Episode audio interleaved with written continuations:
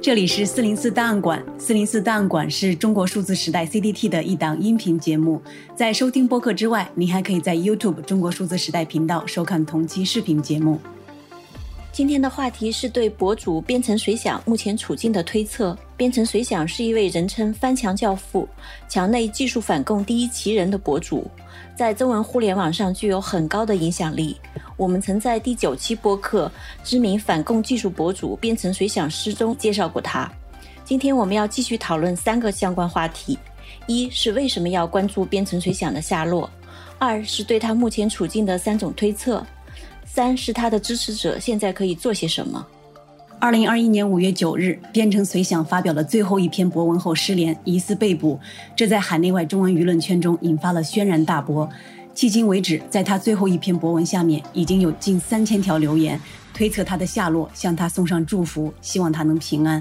网名为 Cold Memory 的网友根据各种传言，并在多位编程随想读者的协助下，详细分析了他目前可能的处境。今天的播客内容全部来自这篇文章。在这篇名为《被捕、病逝、主动静默：编程随想停更事件长文分析》的文章中，作者认为，目前唯一基本能确定的事实就是编程随想出事了，博客不会再更新了。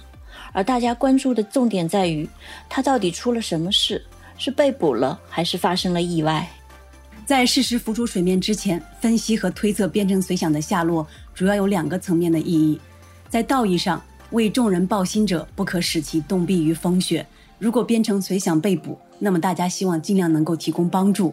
从技术层面来说，大家比较关心他究竟是不是被捕了，是不是因为中共在监控技术上取得了进步，导致他长期以来推广的强匿名方案失效。他是否被捕以及被捕的原因，关系到许多采用类似技术路线的反共活动家的安危。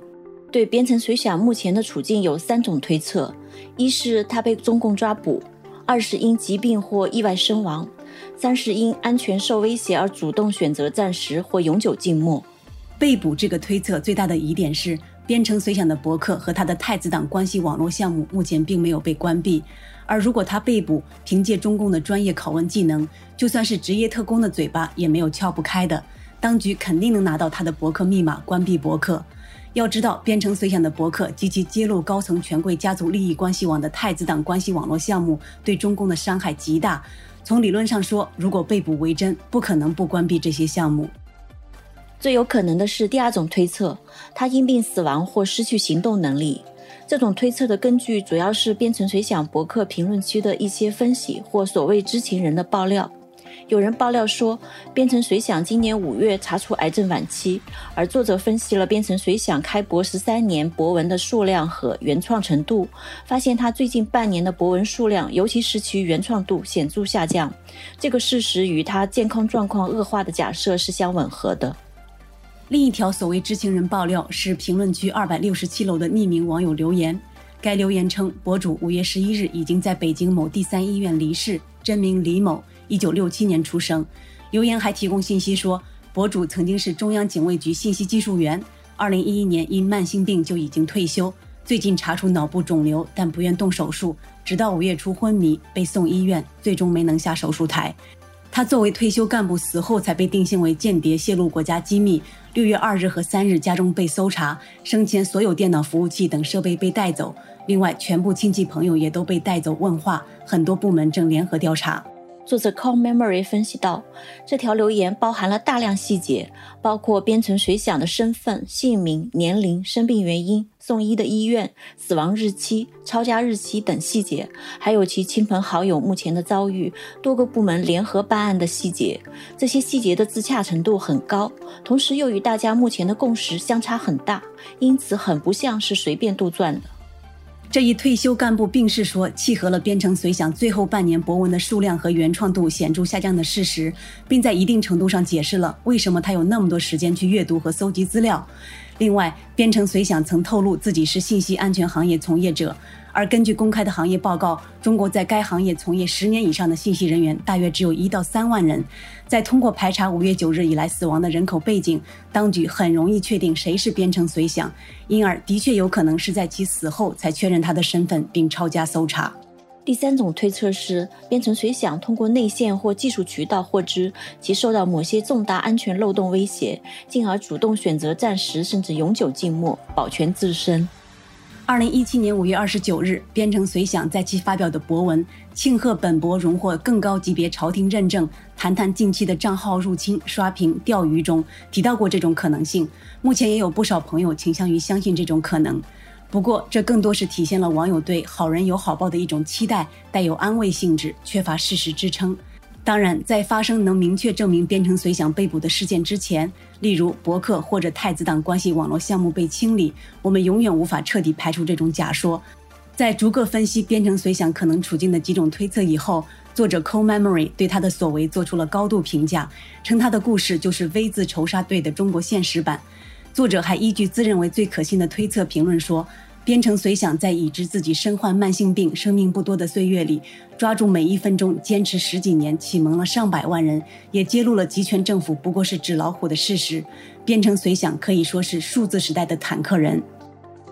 编程随想每一步都不出差错，耍得地球上最强大的高科技集权政府的鹰犬们团团转，每年耗费维稳经费不知道多少亿，最终安全地走到了生命的尽头，留给中共一堆可能永远无法破解的谜和一个永远无法报复的天大的嘲讽。